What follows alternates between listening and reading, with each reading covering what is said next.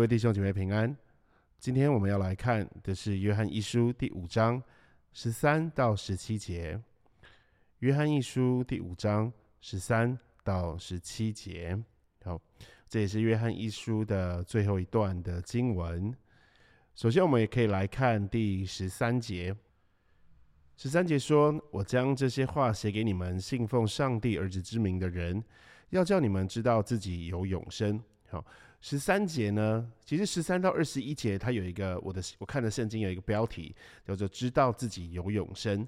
所以第十三节呢，马上就是有一个确句。好，这里面有就这段经文有几个确句的地方，其中的第十三节所讲到的确句呢，就是你要知道你自己有永生。好。约翰呢写了这一封书信，写了这一段话，到到了这些内容，他是要做什么？他说：“我是要给你们的，要你们知道你们自己是有永生的。”好，所以他是在提醒他们，让他们能够明白，让他们能够知道的是什么样的人能够有永生。好，十三节给了我们一个线索，就是信奉上帝儿子之名的人。我想透过好几周、好长一段时间的查经班，我们已经能够明白约翰常常在提到的如何知道自己是属神的，如何知道自己有永生，如何知道自己爱上帝，都有几个验证的方法，对不对？那第十三节算是一个总结，就说你们信奉上帝儿子之名的人，信奉上帝儿子之名的人呢，就会带出啊相当的作为。啊，比方说爱身边的弟兄姐妹，这样子的作为带出来，又可以表明他是信奉上帝儿子之名的人，而这样子的人怎么样有永生？这是一个非常扎实、非常呃美好的确据。好，因为一个人如果能够保有自己有永生的这样子的确据，他就不容易被欺骗。他就不容易被啊别条路带走，因为他知道永生之道在哪里，因为他知道永生从哪里而来，哦，所以他不容易被骗走。所以信奉上帝儿子之名的人，在他的生活行为上、思想以及心里面的心态上，他都是能够有确据的生活的，是旁人能够看得见、旁人能够明白的。因为自己知道自己是有永生的，好，我们可以想象有一个人，呃，他曾经去过一个地方，去了非常非常非常多次，可是那个地方呢，看起来非常的险恶，可能是一座山啊，可能是一个峡谷，所以呢，当每次这个人带其他人去的时候，看到他。非常大胆的前进啊，攀爬或是要钻过任何细缝的时候，后面的人都会有些担心。但是只有那个带头的人，他知道前面的终点以及这条路要怎么走，那有哪一些小细节，他是非常的熟悉，所以他不像一般人一样会害怕、会胆怯、还冷淡、退后或者决定要走捷径。好，这个在前面走的人呢，是非常明白这条路要怎么走的。所以呢，这个信奉上帝儿子之名的人呢，会带来一些不一样，哦，的外在啊或行为的不一样。但是有一个最重要的是，必须先从内在开始的不一样，必须先从它里面有一个呃完全不同的转变，且有一个。不是从这个世界而来，就是不是从这个要毁灭的世界而来，这个短暂的世界而来的答案，而是从永恒、从时间之外、从终点之外、从框架之外而得到的这一个永恒的答案，那从天上而来的这样子的人就没有再惧怕什么的。好，好，接下来是第十四跟十五节。这两节呢，也提供了一个确据：我们若知道他的旨意求什么，他就听我们。这是我们向他所存坦然无惧的心。既然知道他听我们一切所求的，就知道我们所求于他的无不得着。OK，所以第十四呢，跟第十五节呢，所要谈到的确据，跟第十三节的确据是不一样的啊。第十三节的确句呢，谈到的是这个信奉上帝儿子之名的人有永生，而第十四、十五节所要提到的，不是永生，而是信心，或者我们具体的来说，就是祷告蒙应允，哦，就是祷告蒙垂听。哦，这里是非常呃，非就是许多信徒非常想要的一种确据，哈，就是呢，我们的祷告。上帝听见了，全能的上帝听见了，而且还能够应允我们，我们能够得着我们所求于他的。好，这是非常美好的确据。但是很容易在这个现代这个社会啊，当今的教会呢，很容易呢都能够就是误会这节经文，好，误会了。就是我们常常呢，为了要达成这一两节经文的结果，就是。能够得着我们所求于他的，或者是让上帝听我们祷告，而衍生出来了许许多多的操练的方式，或是许许多多祈求的方式，甚至开办了非常多祷告的课程，但其实那些都是呃没有打中目标的，都是错误的。这边有一个非常重要的重点，就是按他的旨意求什么。就是照他的旨意求，一旦我们是照他的旨意来求的，我们就无不得着。好，这里是非常非常重要的条件。好，一般来说，如果要提到祷告蒙应允啊，当今教会啊，或是现代社会所所能够得告诉你的祈求。祷告要能够应验，然后，或者在其他宗教，或者说你的拜拜能够得以灵验的话，通常他们会要求的是这个祷告的方式啊，不论是时间、地点，甚至是器具、穿着，呃，都都都有各样各式各样的说法，好像这些条件都满足了，你就能够得着你所祈求的。好，其实这些都不是最重要的，都不是应该要遵守的。真正要明白你的祷告能够蒙应允的，是照上帝的旨意来祷告，按照上帝的旨意来祈求。其实这个就是耶稣他自己所做的祷告，是说什么？愿你的旨意成就。每一个祷告都应该是主啊，愿你的旨意成就，这样我们所求于他的就都能够得着了。好，我们所求于他的能够得着，是我们寻求上帝的旨意，并且接受他，然后调整自己来成就上帝的旨意。我们在上帝的旨意当中，我们是没有办法抵挡的。而作为上帝的百姓，本来就不应该抵挡，本来就应该是要能够明白上帝的心意，以致我们在祷告的时候，我们是能够明白的，我们是能够顺服的，我们是能够顺从的，以致我们的祷告呢，我们在祷告当中降服我们自己，我们在祷告当中呢谦卑我们自己，我们在祷告当中呢跪在上帝的面前。哦，我们不是借着祷告来操控一个全能的上帝，而是借着祷告让全能的上帝的他的心被我们明白，被我们明了，以致我们在其中也跟随他。所以这是一个非常重要的一个一个概念，好，一个我们必须要知道的这个观念，就是若我们祷告不按照上帝的旨意而求。那我们就是妄求，是为了自己的厌乐，是为了自己的喜好，是为了自己的野心，也是为了自己的企图。所以，我们应当学习如何在上帝面前按照他的旨意来祷告，这是我们非常需要能够学习的，非常需要能够明白的。而一旦我们在这种寻求上帝的旨意的祷告当中，我们有成长，我们有理解，我们有扩张，我们有得着的时候，我们的生命就可以有一个正确的成长，是符合上帝的心意的。我们能够越来越明白，越来越能够接受。许多跟随上帝呃多年的这种宣教士啊啊这样子的传道人、牧师、这些服侍的童工、这些仆人。当他们在服侍上帝的时候，他们最多最多的见证就是，上帝总是不是按照我们的心意，在我们所需要或是我们遇到的困境当中给予我们帮助，不论是时间、方法、地点，几乎都不是按照我们所想的。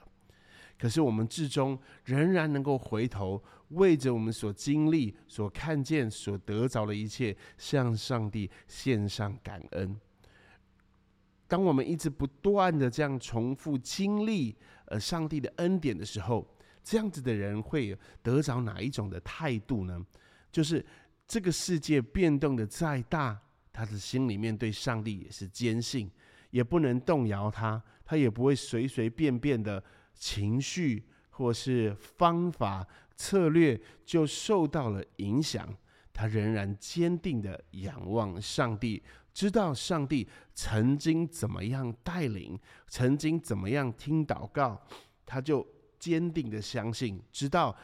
今天遇到的困难，上帝也知道他会带领我们。他的祷告就是按照上帝旨意来求的祷告，好，这是很美好的。所以这个确据呢，也带着这样子的一个条件，就是我们要照他的旨意来求。好，我们要照上帝的旨意来求。接下来是第十六跟第十七节：人若看见弟兄犯了不至于死的罪，就当为他祈求，上帝必将生命赐给他；有至于死的罪，我不说当为这罪祈求。凡不义的事都是罪，也有不至于死的罪。好。这两节经文呢，其实很不容易讲啊，很不容易解释，因为呃，不论是各个样的学者啊、牧师，呃，对这两节经文其实是有啊蛮多的争论啊，争论的点也相当不一样。所以呢，我们就按照着这个我们一直呃依据的这个丁道尔新约圣经注释来啊来一起来讲，我们一起来认识，一起来思想。好，先是十六节的前半。人若看见弟兄犯了不至于死的罪，就当为他祈求，上帝必将生命赐给他。这一节经文呢，这一段呢，大概是这两节经文当中要解开来们最关键的事情了。好，记得哦，这边他说要为这个弟兄祈求，对不对？我们先不要为那个比较难的地方，就是不至于死，我们来解释。首先，我们先来看，就是如果你看见你的弟兄犯罪了，就当为他祈求，上帝必将生命赐给他，对不对？可是呢，我们刚刚看到了第十四跟十五节，他才教了我们怎么祷告，是吗？所以第十四节的祷告就是：我们若照他的旨意求什么，他就听我们。第十六节马上有一个直接的实践，就是如果我们为这个弟兄来祷告的话。上帝会将生命赐给他，好，上帝会将生命赐给他，也就是呢，我们为他祈求是蒙上帝的心意的，是蒙上帝的旨意的，所以上帝会将生命赐给他。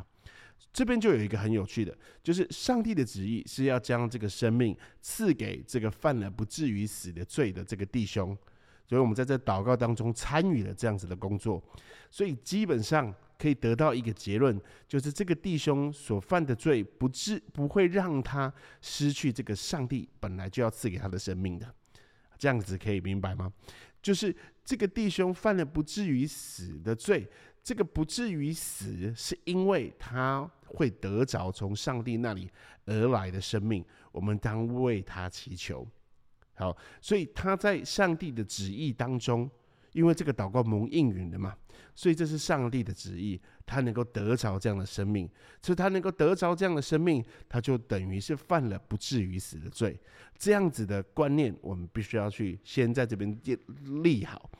但是我们又没有办法知道他到底犯的罪是不是会得着上帝所赐下的生赐下生命给他，是吗？因为后面有说有至于死的罪，我不说当为这罪祈求，好。约翰有说：“哦，这种这种人，我们就不为他祷告了啊！这种不就不为那那个人来祈求了？什么人就是犯了至于死的罪的？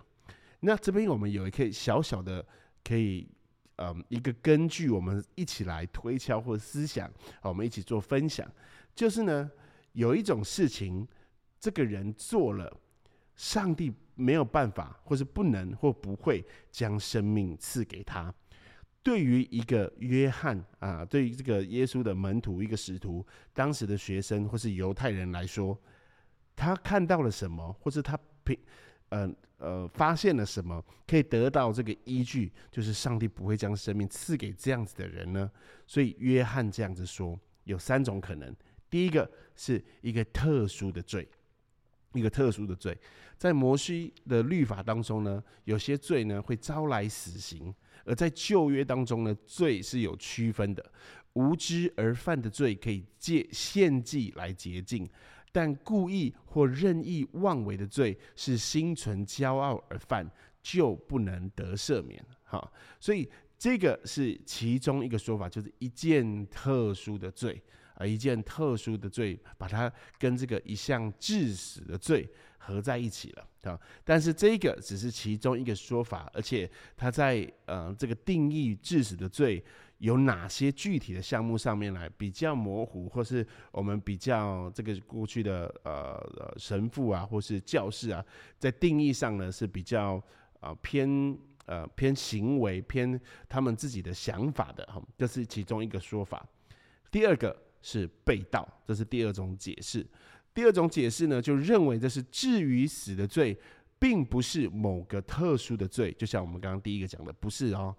甚至也不是信心退后，而是彻底的被盗，否定基督，弃绝信仰。好，这种人就是呢，假教师或是公开弃绝真理、离开教会的人。好。这边有一个很特别的情况，就是哦，我们可以明白这种人呢，他是离开的，他是被盗的，他是与上帝为敌的，他当然就不会得着上帝赐给他的生命啊，以至于他可以得着那样生命就没有了嘛，因为他本来就得不着，他本来就没有，因为他本来就要离开，他是要被盗，他是要敌对的。但是这里面有一个呃比较难解的，就是呢。第十六节跟第十七节所提到的这个犯了至于死的罪的这个人，在约翰的书信里面把他称作弟兄。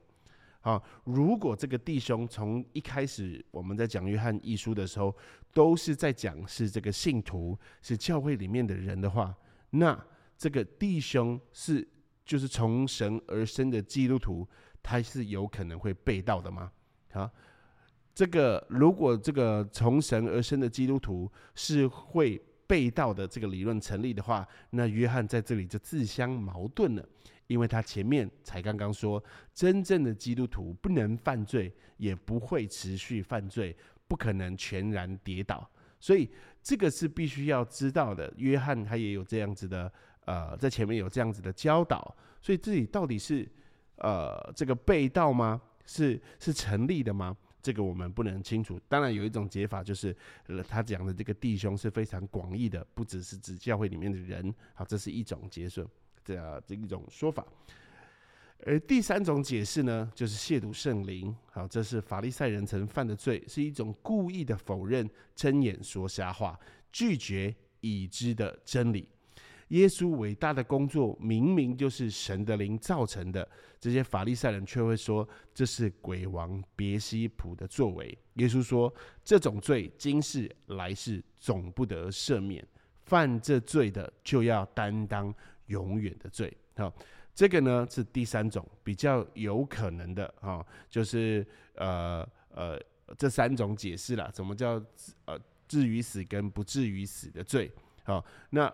这个犯了至于死的罪，或不犯犯了不至于死的罪的这个弟兄，或是这个教会的里面的人，他们到底是怎么样子的人呢？其实这个就是一个呃很大的争论了哈。这到目前呢，我们都还没有有一个比较明确的呃结论。所以在今天呢，我也把刚刚的都跟弟兄姐妹一起分享，或者大家来思想。可是其实应该要给我们一个。最重要的提醒啊，一个最重要的提醒就是，我们应当警醒，我们应当警醒，并且保守自己。我们要兼顾我们自己的信心在上帝那里。好，接下来我们来看第十八节。我们知道，凡从上帝生的必不犯罪；从上帝生的必保守自己，那二者也无法害他。有没有？从第十八节就出现了，这个从神生的是不会犯罪的，也就是不会持续犯罪，不会全然跌倒。上帝会保守他，上帝会帮助他，来来让他的保持住他的生命，恶者无法害他。第十九节说。我们知道，我们是属上帝的，全世界都握在那恶者手下，所以全世界都握在那个手下。但是，因为我们是属上帝的，我们就不会被这个恶者所害。我们能够保守我们自己，因为我们是从上帝生的，我们是信奉上帝儿子之名的人啊。这是一个啊非常好的提醒跟确据。在前面才刚讲完了这些。犯罪的人，他们会得到的呃结果，他们会有可能呃被受到的惩罚。但第十八、十九节又给了我们确据，又给了我们鼓励，好像我们可以知道，再次提醒、被提醒，我们是从上帝生的，在这个呃恶者的手下，就是也就是这个世界当中呢，我们是可以保守我们自己的，我们是能够蒙保守的。最后，我们来看第二十跟二十一节。我们也知道，上帝的儿子已经来到，且将智慧赐给我们，使我们认识那位真实的。我们也在那位真实的里面，就是在他儿子耶稣基督里面。这是真神，也是永生。小子们呐，你们要自守，呃，远避偶像。好，所以这里呢，在这个约翰一书第五章的最后的这个。呃，经文这几节啊，从十八到二十一节，都是一个鼓励跟劝勉啊，都是让这些啊信奉上帝儿子之名的人，从上帝生的人，呃，属上帝的人啊，可以从里面呢得到一个更美好的、更坚固的确据。因为还记得前面，因为我们都提到他是有那时候有假教师，有说谎的，有他把他们骗去别的地方的。所以他在最后的二十节当中给了一个很重要的鼓励，并且有带一些共同的经历一起说，就说我们也知道，那就是把约翰自己跟这些弟兄被这些教会里面的呃信徒一起。呃，包在一起，算作一个一个群体，说我们都知道，我们你跟我一样，我们都知道，上帝的儿子已经来到，而且赐给了我们智慧，我们得着了如此美妙的恩典跟恩惠，我们能够认识他，我们在耶稣基督的里面，这是真神，也是永生。最后一最后一节就是一个一个警告，一个警惕，说你们要自守，就像第十八节说的，要保守自己，远避偶像。这二者呢，就无法来害他们了。今天的呃查经班就到这边，我们一起来祷告。慈爱的主啊，求你帮助我们，在这个世上有许多的谎言欺骗，它包装的非常的美丽。包装的非常的适合在我们的生命当中遇到困难的时候可以拿出来使用的工具，或是论点、观念或方法，主要帮助我们能够在这个恶者的手下，我们从你那里得着力量，每一天的得着力量，并且保守我们自己。我们要认出在我们生命当中那些谎言、那些欺骗、那些虚假，而是要在一呃你的儿子耶稣基督里面得蒙保守，并且要进前，要遵守上帝的真道。求主帮助我们，我们需要你，我们时时刻刻需要你。我们这样祷告是奉靠主耶稣基督的名求，阿门。